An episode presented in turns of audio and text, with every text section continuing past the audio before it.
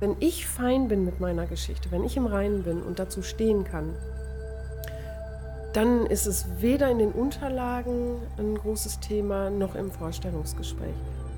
Five, four, three, two, one.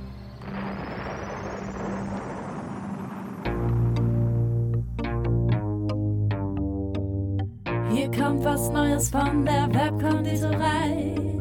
Alle lieben Podcasts und wir sind jetzt auch dabei. Wir backen das, wir schnacken das und wir wollen reden mit Menschen, die in unserer Stadt was bewegen. Sound und Volume ab, ihr Pods rein. Hier kommt der neue Podcast aus der schönsten Stadt am Rhein. Bonn, Inside, Bonn, Inside, Bonn, Inside. Willkommen zu einer neuen Folge von Inside Bonn. Heute zu Gast Silke Grotegut von Silke Grotegut. Hallo Silke. Hallo René. Du hast den gleichen Namen wie deine Firma auch. Dazu kommen wir aber gleich noch. Du bist auf der Empfehlung von Olaf Pachten hier, genau? Mhm, das stimmt. Schön. Schön, dass du da bist erstmal und vielen Dank, dass du der Einladung auch gefolgt bist. Silke, bist du Bonnerin? Nein, nicht gebürtig. Ich wohne aber schon seit äh, 2006 hier. Seit 2006. Wo kommst du her, gebürtig? Ähm, aus Beckum. Das ist eine, Noch nie gehört. ja, die meisten kennen es von der Autobahnabfahrt. Das ist, ähm, Beckum liegt an der A2 zwischen ähm, Dortmund und Bielefeld, so ziemlich auf der Mitte. Okay, und dann hat es sich 2006 nach Bonn verschlagen. Genau, ich habe, dazwischen gab es natürlich auch ein paar Stationen ähm, und dann davor war ich noch in Stuttgart. Aber warum ich dann nach Bonn gekommen bin, ich glaube, da kommen wir später nochmal zu. Da kommen wir später nochmal zu. Genau. Und du hast dann in ähm, wie, Bockum? Beckum? Beckum. Du hast dann in Beckum auch Schule gemacht, fertig gemacht Genau. und dann eine Ausbildung angefangen oder studiert? Ich habe studiert. Nach dem Abitur bin ich nach Kiel gegangen. Ich habe äh, Geografie studiert. Hm. Und ähm, dann bin ich, also nach dem Studium, also mein Ziel war es immer, in irgendwas mit Umweltschutz, Naturschutz ähm, zu machen. Und ich habe dann meinen ersten Job angenommen in der Nähe von Frankfurt. Da war ich Projektleiterin für Altlastensanierung. Und in dem Job habe ich schon festgestellt, nach ziemlich kurzer Zeit, mh, das, was ich kann, wird in dem Job überhaupt nicht gebraucht. Und umgekehrt, was es braucht, um diesen Job gut machen zu können, kann ich gar nicht. Also war ich schon im zarten Alter von, ich glaube, ich war damals 27 oder sowas, in dieser Situation, ich muss beruflich was anderes machen. Ich bin da komplett falsch, wo ich gelandet bin. Ja, und dann ähm, habe ich mich neu orientiert schon wieder. Okay. Wo, wozu damals? Also die Neuorientierung? Ja, ich habe damals berufsbegleitend nochmal internationale Betriebswirtschaft angefangen zu studieren und äh, in der Betriebswirtschaft ist ja ein Thema auch immer Personal und ähm, und da habe ich dann gemerkt, ah, das kann ich gut und das will ich machen und ähm, ja, dann habe ich nochmal so eine schulische Ausbildung gemacht zum damals zur Personalreferentin und darüber, also danach, als ich damit fertig war, bin ich dann zur Deutschen Telekom gegangen und äh, bin dann dort ins Personalwesen eingestiegen. Okay. So kam also der Sprung ins Personalwesen. Genau. Was ich jetzt eben gar nicht gesagt habe. Ich habe ja gesagt, Silke Grotegut von Silke Grotegut. äh, du bist Karrierecoach, kann Genau. man so sagen. Karriere- Karriere- und Bewerbungscoach. Ja, exakt. Genau. Was bedeutet das genau? Ähm, ich unterstütze Menschen ähm, bei der beruflichen Neuorientierung. Also viele Klienten kommen mit dieser Fragestellung, ich will beruflich nochmal was anderes machen, weiß aber nicht, was das sein könnte, was wird so zu mir passen. Die meisten wissen, was sie nicht mehr wollen, können aber nicht sagen, was sie wollen. Und ähm, da mache ich mich dann mit denen auf die Suche, was passt zu dir, was kannst du gut, was interessiert dich, welche Rahmenbedingungen brauchst du. Und äh, dann gibt es noch eine andere Gruppe von Klienten, die braucht Unterstützung äh, bei den Bewerbungsunterlagen oder aber bei den Vorstellungsgesprächen. Okay, die erste Gruppe, gibt es da irgendwie so bewährte Methoden, nach denen du irgendwie arbeitest? Oder gibt es da sowas wie Persönlichkeitstests? Oder wie kann ich mir das vorstellen, wenn ich jetzt zu dir komme und sage, ich bin auf der Suche nach was Neuem, aber ich habe wirklich gar keine Ahnung, was ich machen möchte. Genau, also da, mh, klar gibt es da Methoden. Ne? Ich bin auch ausgebildeter Karrierecoach und Laufbahnberaterin. Ähm, und ich folge da aber keinem Standardprogramm, sondern ich gucke ganz genau, wo steht die Person? Hat sie vielleicht schon irgendwie eigene Ideen, die sie nochmal abklopfen will? Hm, aber was ganz häufig kommt, ist, dass wir uns erstmal angucken, also ich arbeite hauptsächlich mit Professionals, das heißt mit Leuten, die schon Berufserfahrung haben. Ne, wir gucken uns an, was an deinem Job jetzt macht dir Spaß, was möchtest du beibehalten, was soll sich verändern, was soll neu dazukommen, was soll aber auch ganz raus aus deinem Berufsalltag. Worin hast du so deine größten beruflichen Erfolge und wo kommst du so in so einen Flow, sag ich mal? Ne? Also so, was macht dir wirklich Spaß und was kannst du wirklich richtig gut? Und was sind so Rahmenbedingungen, die du brauchst? Also ist es eher so, ähm, sag ich jetzt mal, freie Zeiteinteilung, äh, viel Gestaltungsspielraum oder brauchst du eher klare Vorgaben, was du abarbeiten kannst? Also wie tickst du so als Person? Und manchmal arbeite ich tatsächlich auch mit, ähm, mit Tests, mit psychologischen Tests. Ja, es ist ist jetzt vielleicht auch ein bisschen zu, zu hoch gegriffen. Aber auch die kann ich anbieten, wenn das jemand möchte. Ähm, Habe ich auch so diese typischen Tests, die man so aus der Eignungsdiagnostik kennt. Und die Person begleitest du dann bis in den Bewerbungsprozess? Wenn die das wollen, genau, dann begleite ich die in den, bis in den Bewerbungsprozess. Manche sagen, ach, mit Bewerbung habe ich überhaupt gar keinen Stress. Dann, sobald die dann irgendwie Klarheit haben, wo es hingehen soll, dann laufen die alleine weiter. Aber wenn die sagen, ich brauche jetzt auch nochmal Unterstützung bei den Bewerbungsunterlagen, weil wenn es dann tatsächlich in eine andere Richtung geht, dann äh, ist das schon ein bisschen anspruchsvoller, die Unterlagen passend auf das neue Berufsbild zuzuschneiden. Ja. Mhm. Vor allem, weil ich vorher ja nicht wusste, wo möchte ich hin. Und dann habe ich ja eigentlich erst die Erkenntnis durch dich bekommen. Und dann ist doch eigentlich bei der Bewerbung, bin ich dann vielleicht auch ein bisschen überfordert, oder? Ja, weil äh, ich muss ja in den Bewerbungsunterlagen einmal meine Motivation klar machen, warum mache ich jetzt diesen Shift, diesen Sidestep. Und ähm, die Bewerbungsunterlagen sollten im Idealfall halt auch immer auf die konkrete Position zugeschnitten sein. Also ein Bewerbungs-, äh, ein Lebenslauf, den ich sage ich jetzt mal, für einen Online-Marketer genauso nutzen könnte wie für einen Versicherungskaufmann, da habe ich irgendwas verkehrt gemacht. Also die muss schon aussagekräftig für die Zielposition auch sein. Ja. Wie würdest du sagen, ist so das Verhältnis? Gibt es bei dir mehr Kunden, die eine Neuorientierung brauchen oder sind das dann doch mehr, die irgendwie Hilfe bei ihrer Bewerbung brauchen? Ähm, so spontan würde ich sagen, das hält sich die Waage. Ähm, ich betreue schwerpunktmäßig Führungskräfte, ähm, die, die wissen häufig sehr genau, äh, was sie wollen. Die wollen eigentlich meistens eine Etage höher und dann geht es ausschließlich darum, die Managementunterlagen gut aufzubereiten. Okay. Ähm, und die auf die Assessment Center vorzubereiten und die Vorstellungsgespräche, die Interviews gut vorzubereiten, dass man eine gute Argumentationsstrategie hat, seine eigenen Erfolge gut darstellen kann. Diese berufliche Neuorientierung, das sind häufig äh, Menschen, die eher aus dem Expertenniveau kommen. da, gibt es da irgendwie eine Saisonabhängigkeit? Also sagt man, gibt es irgendwie, gerade wenn jetzt Sommerferien sind und die Menschen vielleicht ein bisschen Urlaub haben, und mehr Zeit haben zu überlegen, bin ich eigentlich zufrieden in meinem Job? Oder sagst du, nee, das ist über das ganze Jahr schon mehr oder weniger zumindest gleichmäßig verteilt?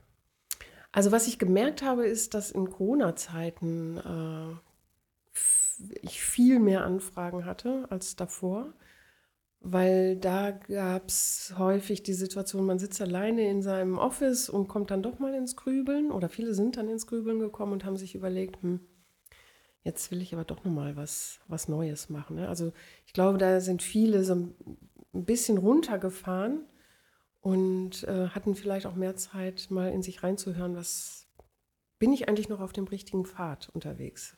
Du hast eben äh, Corona ganz kurz angesprochen, du hast zumindest den Begriff erwähnt. Mhm. Wie war das so für dich? Gab es da, du hast gesagt, du hast total viele Anfragen. Ist das wieder abgeflacht? Oder würdest du sagen, es war einfach so der Zeitpunkt, da wollten jetzt alle sich irgendwie nochmal neu orientieren oder haben irgendwie Hilfe gebraucht bei der Bewerbung, ähm, dass das wirklich an Corona lag? Also mein Eindruck ist schon, dass es in der Corona-Zeit eine größere Nachfrage gab, weil die Leute da, wie gesagt, mehr so zum Nachdenken gekommen sind. Es gab ja auch dieses Stichwort ähm, The Big Quit. Ähm, kam so aus Amerika dieses Phänomen, dass viele Leute bereit waren zu kündigen, ohne überhaupt einen neuen Job zu haben. Also häufig, gerade hier in Deutschland, ist das Sicherheitsbedürfnis total hoch. In der Regel kündigt man erst, wenn man einen neuen Job hat. Und dieses Phänomen aus Amerika, ähm, The Big Quit, ist auch nach Deutschland ein Stück weit rübergeschwappt. Also es waren viele Leute bereit, einen Job aufzugeben, ohne was Neues zu haben. Und ähm, das war aus meiner Sicht schon ein Phänomen irgendwie von dieser Corona-Zeit. Okay, das bedeutet aber, du hattest während Corona genug zu tun auf jeden Fall. Ja, ich hatte unglaublich viel zu tun. Mhm. Okay. Sprich, das ja? hat sich jetzt so ein bisschen wieder normalisiert, aber ja. Sprechen wir mal über Silke Grotegut, das, das Unternehmen. Mhm. Du bist, bist du alleine? Nein. Du bist, du hast noch Unterstützung im Team, richtig? Genau, ich habe ähm, eine Assistentin und ich habe zwei Coaches, die mich unterstützen. Die aber das gleiche im Prinzip anbieten wie du. Nicht genau. irgendwie nochmal was in eine andere Richtung. Ähm, wir haben alle unsere Schwerpunkte. Mhm. Also die Claudia beispielsweise äh, unterstützt total gerne Frauen in Veränderungspositionen. Frauen haben häufig nochmal so ein bisschen eine Besonderheit. Die leiden häufig ich sage immer so, unter so einem Imposter-Syndrom, ne? ich kann nichts, ich weiß nichts, ich werde sowieso nichts finden. Und da geht es dann wirklich darum, erstmal Selbstbewusstsein aufzubauen. Ähm, die Britta und ich sind schwerpunktmäßig in Managementberatung äh, äh, unterwegs. Wie, wie, lange machst du das jetzt schon selbstständig? Ähm, seit 2016. Seit 2016. Okay, und wann, kam, wann kamen die beiden dazu? Die sind dazugekommen kurz vor Corona. Ah, das okay. war also 2019, glaube ich dann. Ne? Mhm. Okay, aber das war dann gut, weil dann hattest du in der Corona-Zeit ja. auf jeden Fall schon ein bisschen Unterstützung und warst Richtig. nicht alleine. Ja, genau. Wie kamst du denn dazu, dich selbstständig zu machen? Ähm, ich war 14 Jahre lang bei der Deutschen Telekom im Personalbereich. Also eingestiegen bin ich so als Personalreferentin. Da macht man alles von Anzeige schalten bis äh, Zeugnis schreiben. Und ähm, da habe ich ganz viel Recruiting gemacht zu Anfang. Ne? Also auf der anderen Seite des Tisches gesessen, Bewerbungsunterlagen sortiert, also überprüft, sortiert, wen lade ich ein, wen lade ich nicht ein, Interviews geführt.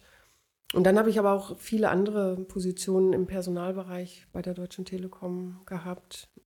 Ich war aber immer Sparringspartner von Führungskräften, wenn es um Personalfragen ging. Und ja, dann 2014 war ich an so einem Punkt, wo ich dachte, hm, ich will was anderes machen. Also das war jahrelang ein wirklich richtig guter Arbeitgeber für mich. Ich habe da unglaublich viel gelernt. Ich konnte viele Sachen ausprobieren und ähm, es hat richtig Spaß gemacht. Und ich war dann an so einem Punkt, wo ich dachte, so jetzt passt das nicht mehr wollte gerne was Eigenes machen.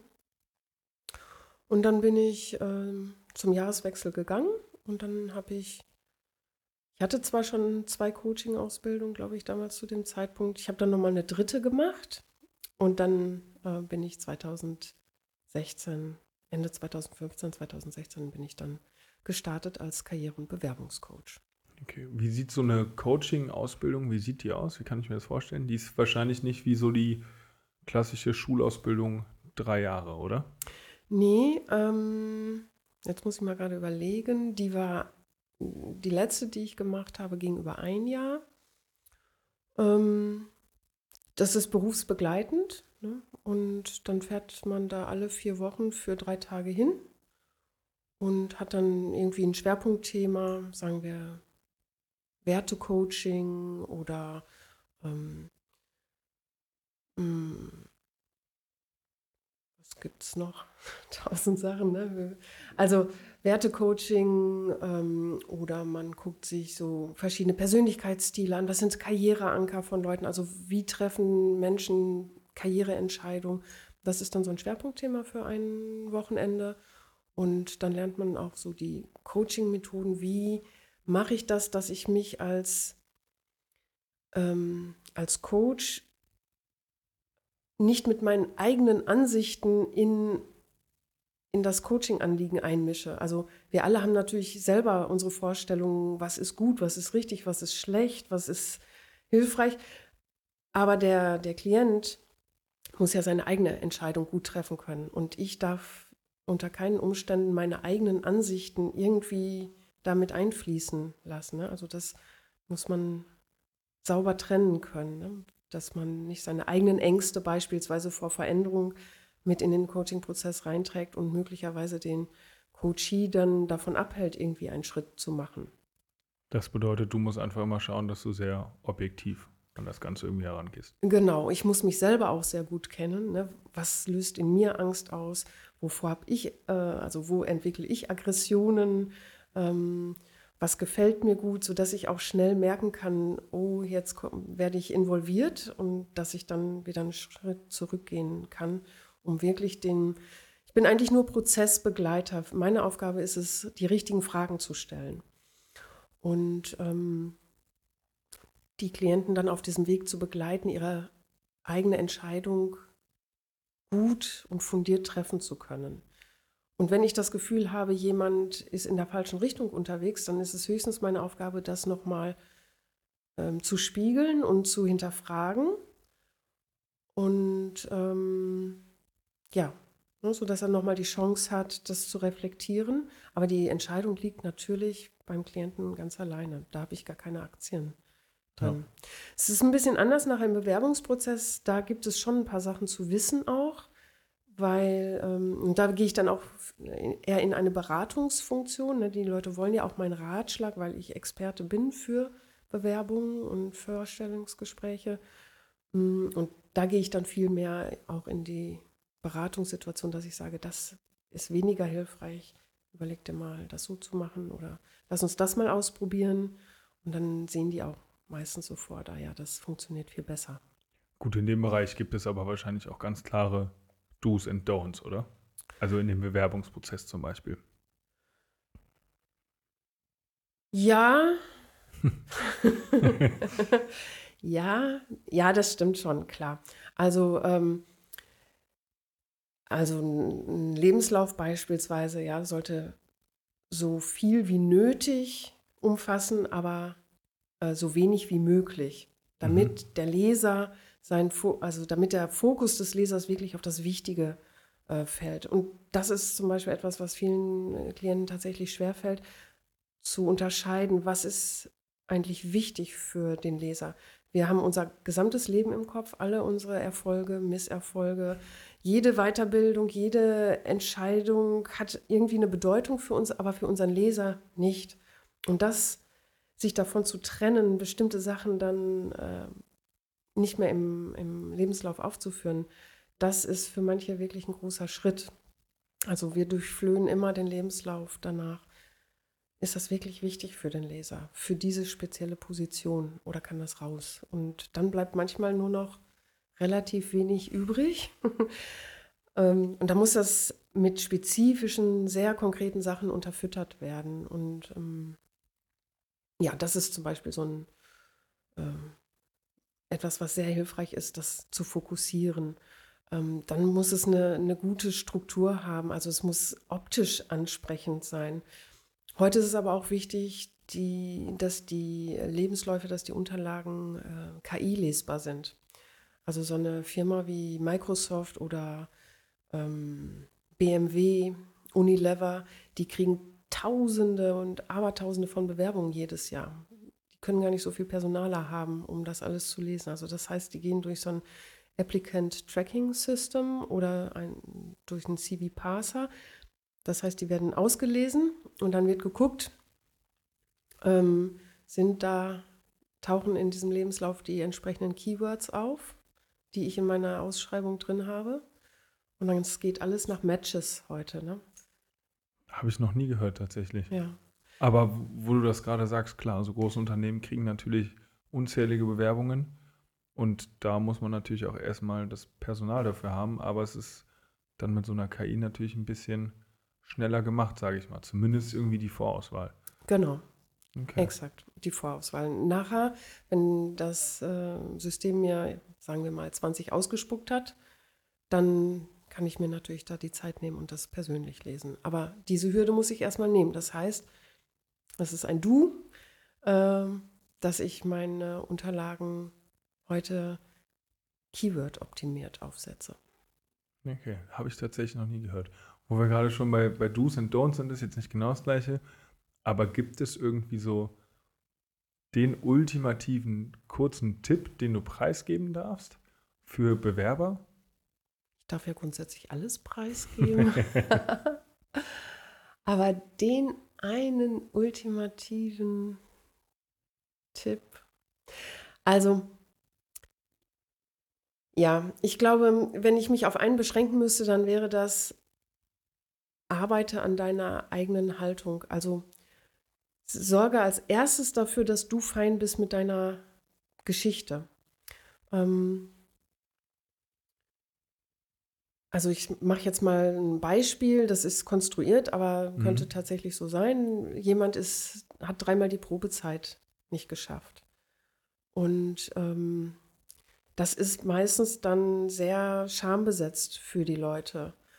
Und so gehen sie dann auch damit um in der Bewerbung. Ja, sie versuchen das irgendwie zu verschleiern und sie sprechen dann im, also versuchen irgendwelche abstrusen Begründungen zu finden im Gespräch vielleicht. Und das fällt einem immer auf die Füße. Im Coaching mache ich das dann so, dass ich, äh, dass ich danach frage, ne, was, was war denn der Grund? Was ist da passiert? Und meistens haben die eine total schlüssige Erklärung dafür. Und dann mh, gibt es so einen Grundsatz, aus der Not eine Tugend machen. Ne? Also, Mhm. oder den Stier bei den Hörnern fassen, sage ich immer. Wir thematisieren das dann direkt im Anschreiben. So, jetzt dreimal habe ich die Probezeit äh, nicht geschafft, aus unterschiedlichen Gründen, erzähle ich Ihnen auch gerne. Aber ich bin auf der Suche nach folgender Position, wo ich dann auch dauerhaft bleiben kann. So dass es nicht so schambesetzt ist. Wenn ich fein bin mit meiner Geschichte, wenn ich im Reinen bin und dazu stehen kann, dann ist es weder in den Unterlagen ein großes Thema noch im Vorstellungsgespräch. Die Personaler oder Führungskräfte werden nur dann hellhörig und fangen an, in irgendwas rumzupieksen, wenn sie merken, äh, da ist irgendwas nicht stimmig. Aber Ja. wenn in mir alles stimmig ist, dann kann ich das gut rüberbringen. Das bedeutet, ich muss einfach mit, mit allem, sage ich mal, was ich so in meinem Leben dann erreicht habe oder irgendwie gemacht habe, damit muss ich einfach lernen, umzugehen. Genau. Und sei es irgendwie mal eine Lücke im, im Lebenslauf. Ich glaube, das ist ja auch so der Klassiker, dass viele Leute irgendwie immer Angst davor haben, dass wenn sie mal eine Lücke im Lebenslauf haben, ob die jetzt ein halbes oder ein ganzes Jahr ist ja erstmal dahingestellt, damit irgendwie auch selbstbewusst umzugehen. Genau. Also Lücke ist ein super Beispiel. Panische Angst. Ähm, und dafür besteht überhaupt gar kein Grund. Und wie gesagt, ich bespreche das immer mit meinen Klienten. Ne? Was, was war der Grund dafür? Und dann sagen die, ja, ich, der Job davor war echt so hart, ich brauchte mal eine Auszeit.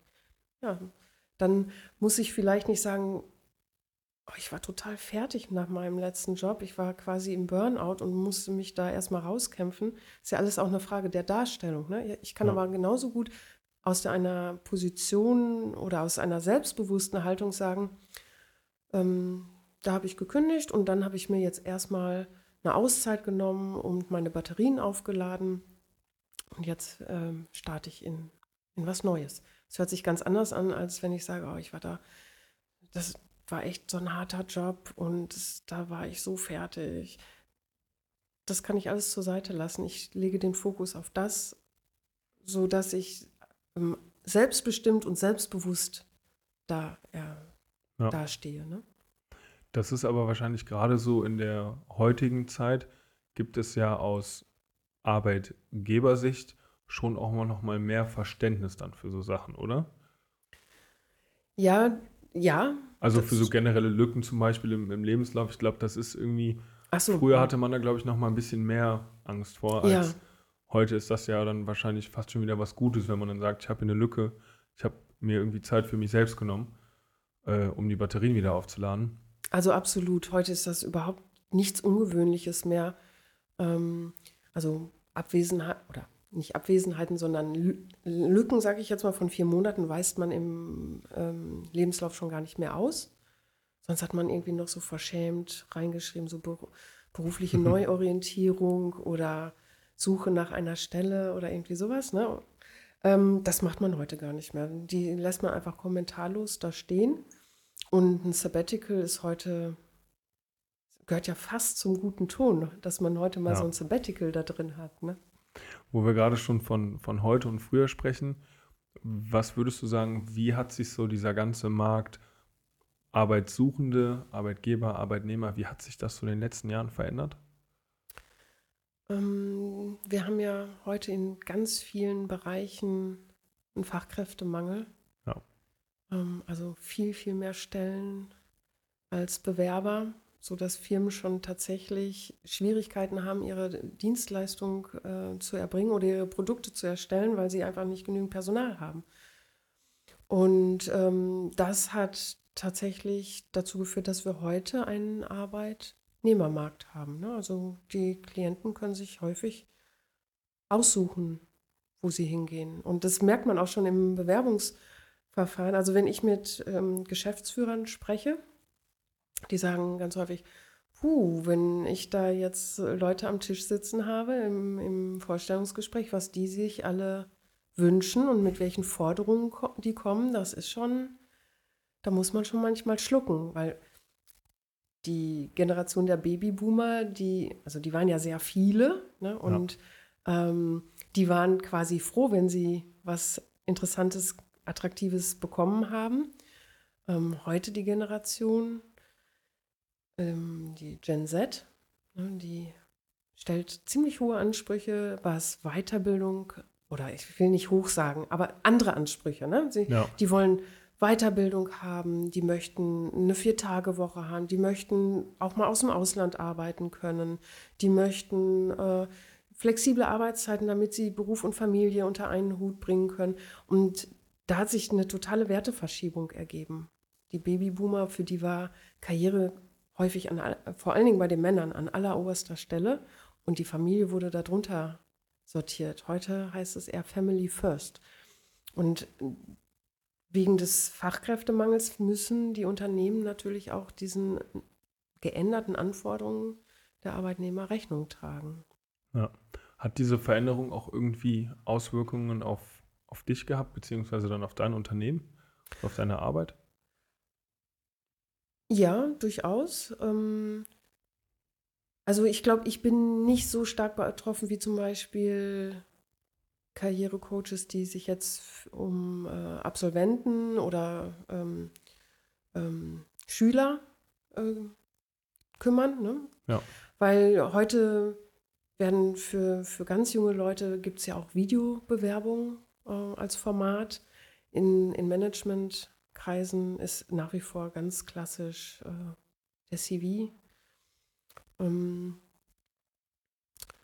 was hat sich noch geändert? Das Anschreiben hat komplett an Bedeutung verloren. Also auch bei, bei Managementbewerbungen, wir schicken heute häufig schon gar keine Anschreiben mehr mit raus, sondern einfach nur den Lebenslauf. Ähm, diese Anschreiben waren eh für viele immer der totale Graus. Mhm. Das ist ein totales Gekrampfe, auch für den Leser. Da hat man manchmal wirklich einen Knoten im Hirn gehabt, wenn man, weil die Leute so versucht haben, so eloquent wie möglich zu klingen und ah, vor lauter äh, Schachtelsätzen ist irgendwie die Bedeutung verloren gegangen. Also es war auch für uns Leser immer schrecklich. Und mh, heute gehen viele Firmen dazu über, dass sie einfach ein paar Fragen stellen. Und dann geht es auch wieder darum, ne? Klarheit in der Haltung zu haben. Wer bin ich, was kann ich, was will ich? Das ist so der erste Schritt, den wir im Karrierecoaching, wenn es so um berufliche Neuorientierung, aber auch um Bewerbungen geht, ähm, klären. Wer bin ich, was kann ich, was will ich? Wenn ich das kurz und knapp immer darstellen kann, dann kann ich zum Beispiel auch diese drei Fragen gut äh, von einem Arbeitgeber beantworten, ohne in so ein ähm, Buzzword äh, Gelabere abzuschmieren. Ne? Ja.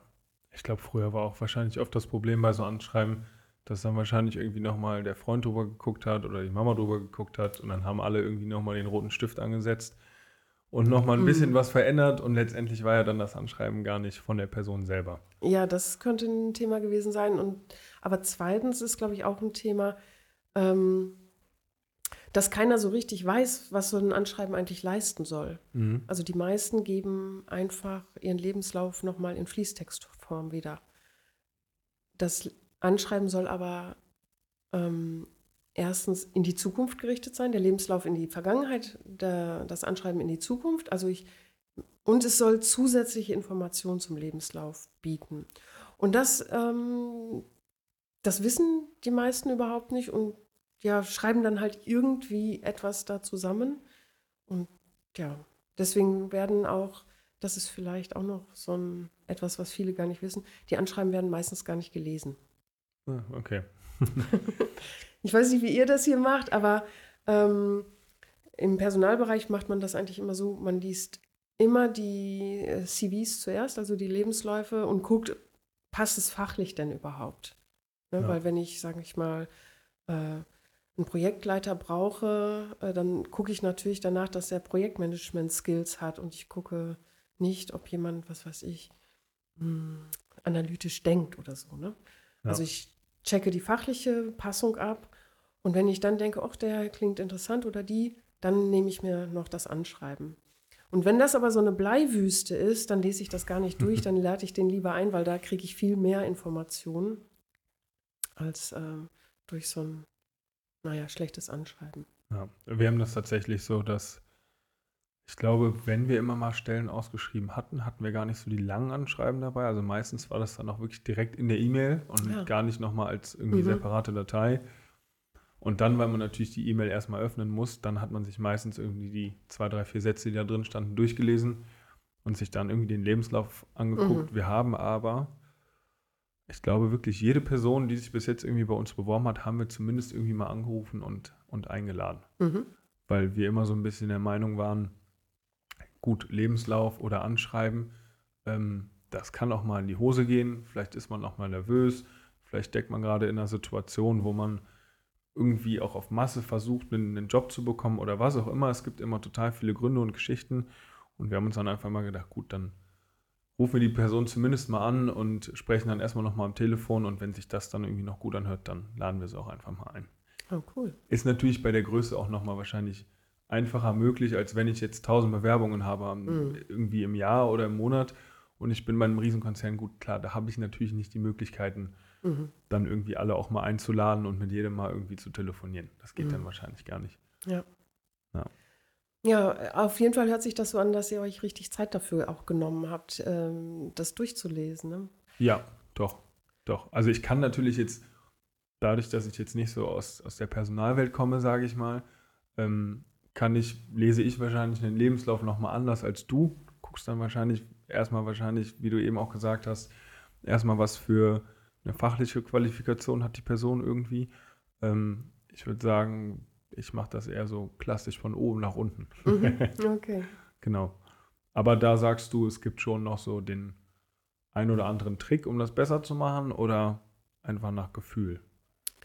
Ähm, einen Lebenslauf zu lesen. Ja. Na, ich glaube, das Wichtigste ist aus meiner Sicht schon diese letzte, also die aktuelle Position. Ne? Da- Das ist Mhm. auch das Erste, was ich mir angucke. Zielt die schon in meine Richtung, also von der Zielposition, ne? also von der Position, die ich besetzen will. Und ähm, kann der, ähm, der Bewerber mir schnell vermitteln, dass er die nötigen Qualifikationen und das Know-how dafür hat. Genau, das, ähm, so würde ich das auch mal. Also, ob nachher jemand die entsprechende Weiterbildung hat, das ist für mich auch nicht so, Ja. so wichtig. Ne? Aber für mich ist eher wichtig, hat er die Erfahrung ähm, oder das Potenzial. Manchmal habe ich ja Stellen, dafür gibt es einfach wenig auf dem Markt. Ne? Und vielleicht kriege ich gar keinen, der ähm, mh, ja, Der der, die entsprechende Ausbildung mitbringt, ne? sondern ich brauche jemanden, den ich vielleicht darauf entwickeln kann. Und das ist dann vielleicht auch jetzt mal ein Tipp an die Bewerber. Ich muss mich immer erstmal in die Situation des Arbeitgebers versetzen und aus seiner Brille schauen, was bräuchte denn der Mensch, der diese Position gut ausfüllt. Und was davon bringe ich mit? Und das stelle ich dann in so einem Lebenslauf nach vorne. Ähm, für jede Stelle ist das übrigens ein anderer Lebenslauf oder sagen wir ein angepasster Lebenslauf. Ja, das ist wahrscheinlich auch ein Riesenproblem, dass wenn Leute irgendwie, wenn ich gerade auf der, auf der Suche nach einem Job sind, äh, bin, dann ist, glaube ich, so der Klassiker, dass ich einfach irgendwie meinen Lebenslauf nehme, vielleicht mal die Farbe anpasse, weil das Unternehmen eine andere Farbe hat, aber ansonsten wird der einfach immer so rausgeschickt. Ja, Ja. genau. Okay, und du sagst wirklich, egal, immer wenn es eine andere Stelle ist, dann sollte man den Lebenslauf auf jeden Fall auch anpassen. Genau. Stelle sauber analysieren und den Lebenslauf anpassen. Das sind manchmal nur Nuancen, Mhm. ähm, aber das lohnt sich schon. Okay. So, das heißt, alle, die gerade zuhören und die sich bald bewerben möchten, Lebenslauf auf jeden Fall immer genau auf die Stelle anpassen und nicht einfach immer nur den Lebenslauf. Ich sag mal, äh, Copy-Paste einfach immer noch rausschicken. Was, was glaubst du, wird sich das, das wird sich ja in der nächsten Zeit wahrscheinlich erstmal nicht mehr verändern, oder? Worüber wir jetzt gerade die ganze Zeit gesprochen haben, dass wir hingekommen sind zu einem Arbeitnehmermarkt und dieser Bewerbungsprozess ja gerade eher für die Leute, die auf Jobsuche sind, schon auch, ich sag mal zumindest, ein bisschen einfacher und schneller geworden ist. Das wird wahrscheinlich erstmal so bleiben, oder? Ich glaube, diese Entwicklung wird sich sogar noch ähm, beschleunigen. Also es wird für Bewerber immer einfacher Mhm. werden, vor allen Dingen in den Engpassberufen. Und davon haben wir mittlerweile ja viele. Also auch im akademischen Bereich, nicht nur im Handwerk. Wie, also hast du irgendeine Möglichkeit, wie noch schneller geht? Also ich kenne das von manchen Unternehmen, die wirklich noch sagen, du musst einmal deinen Namen angeben, dein Geburtsdatum, irgendeine Kontaktoption, ob es jetzt E-Mail ist oder Telefonnummer und dann muss ich da noch meinen Lebenslauf hochladen und das war's schon. Das war Ja. dann der erste Bewerbungsprozess. Manchmal fordern die noch nicht mal mehr einen Lebenslauf, sondern einfach nur ein kurzes Video. Hm, okay, ein Video dann von mir selbst, wo ich irgendwie kurz was über mich erzähle. Genau. Ja. Also ähm, je nachdem, wie stark der Druck in dieser Branche oder in diesem Berufsbild ist, desto niedriger sind die Hürden, die die Unternehmen ähm, aufbauen, ja? sondern die wollen Ja. ja. möglichst viele Bewerber haben und jetzt für gerade junge Leute ist es ja was Selbstverständliches, einfach ein kurzes Video zu drehen. Mhm. Und dann kriegen die zwei, drei Leitfragen und dann und die haben ja auch häufig Spaß daran. Also ich bin 53, meine Generation, würde ich mal sagen, kann man mit sowas jagen eher. Ne? Ähm, Wahrscheinlich schon, ja. ja, genau. Wir sind damit nicht groß geworden, so, ne? Aber ähm, ja, die junge Leute, die jetzt in den Arbeitsmarkt eintreten, für die ist das eine Selbstverständlichkeit. Sprachnachrichten zu schicken, Videos zu schicken, Videos zu produzieren bei TikTok oder so hochzuladen. So, die kriegen dann drei Fragen und das sollen die dann in einem Video beantworten. ja.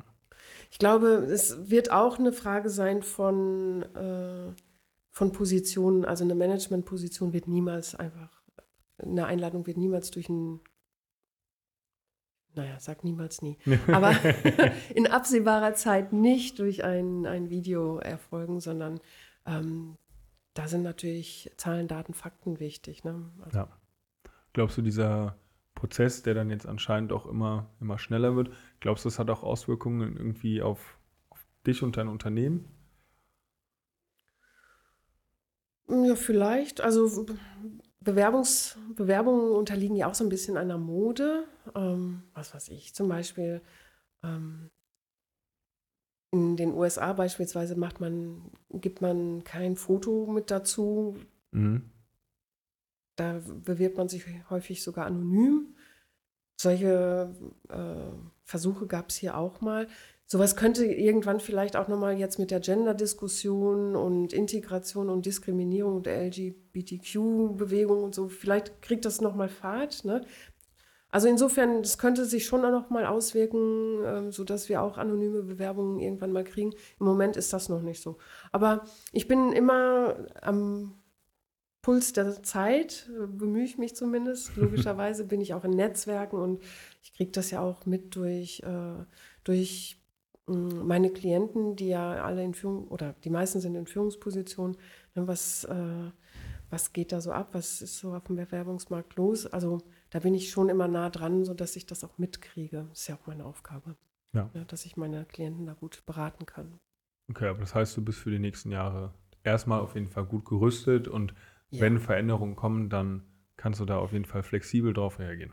Ja, ich habe ja eben schon gesagt, ich betreue hauptsächlich Professionals. Ja. Ähm, ich glaube, die großen Änderungen, die jetzt schneller kommen werden, das sind Änderungen, die ähm, Absolventen betreffen ne? Ja. oder Leute, die von der Schule, also Berufseinsteiger.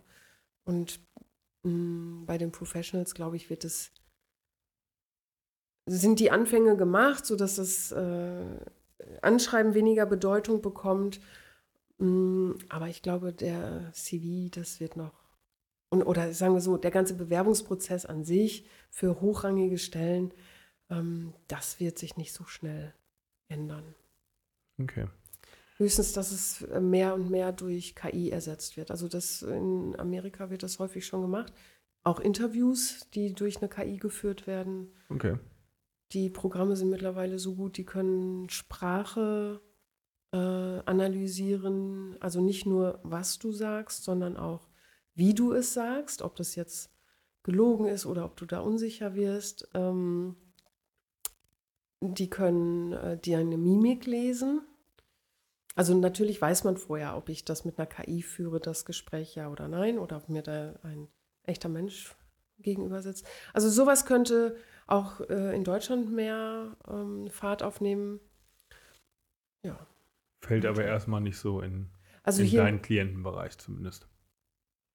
Mm, Es ist, ja, doch, das, auch im Management könnte das durchaus eine, eine Rolle spielen, weil gerade Managementprozesse sind natürlich extrem aufwendig. Ne? Die sind immer mehrstufig. Also ich gehe, ich mache immer, ich habe immer irgendwelche psychologischen Tests, die ich mache.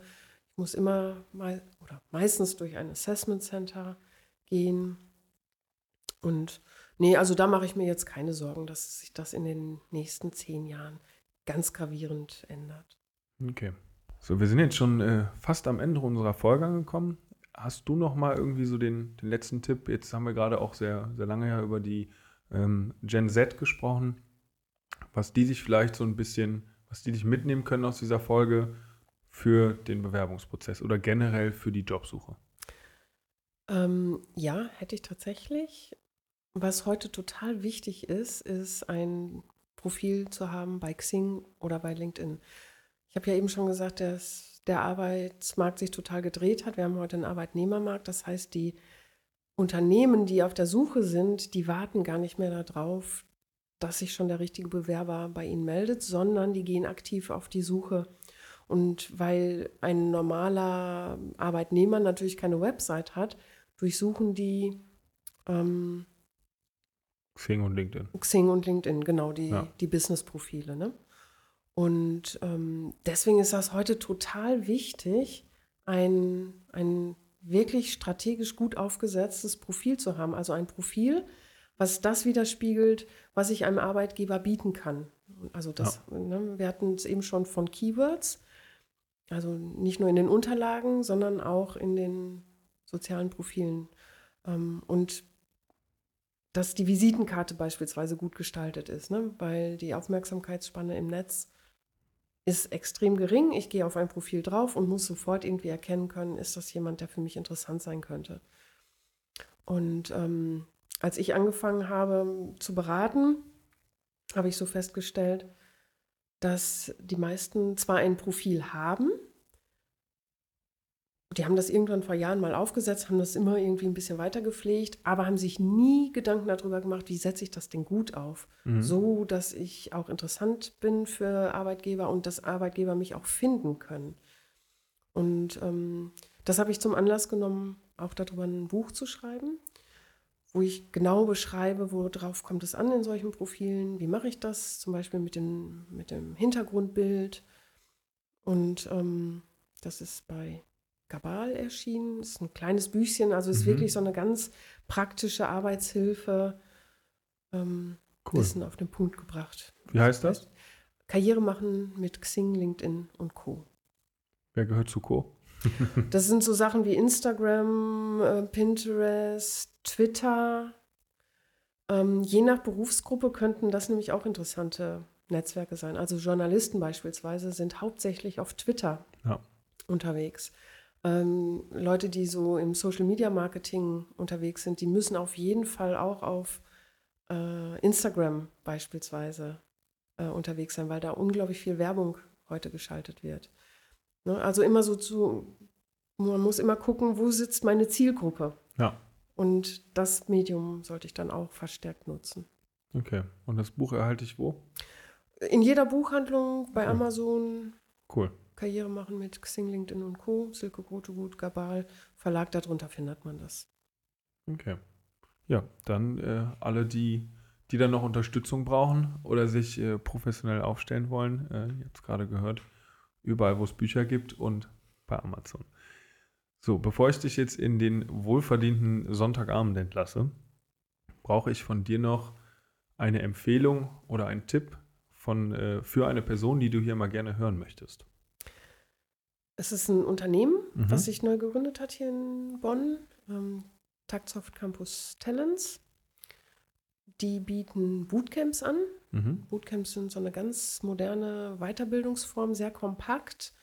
Und in dem Fall bilden die ähm, Quereinsteiger zu äh, Softwareentwicklern aus. Und das finde ich ist ein super spannendes Format, weil das so den Veränderungen am Arbeitsmarkt Rechnung trägt. Okay. Hast du da mal schon mal schon mal vorgewarnt oder wissen die schon Bescheid? Äh, die wissen schon Bescheid. Die wissen schon ja, Bescheid. Okay. Genau. genau. Ja, dann äh, hoffe ich, dass die, dass die meiner Einladung dann folgen werden. Danke dir auf jeden Fall, dass du da warst. Ich fand es sehr spannend, äh, was über dich, dein Unternehmen und vor allem aber auch den, den Arbeitsmarkt zu erfahren und alles, was da so drumherum noch dazugehört. Ich hoffe, dir hat es auch Spaß gemacht und ich hoffe, dass ihr Zuhörerinnen und Zuhörer eine gute Folge hattet und wir wünschen euch jetzt noch einen wundervollen Sonntagabend. Ja, vielen Dank für die Einladung und tschüss. Tschüss.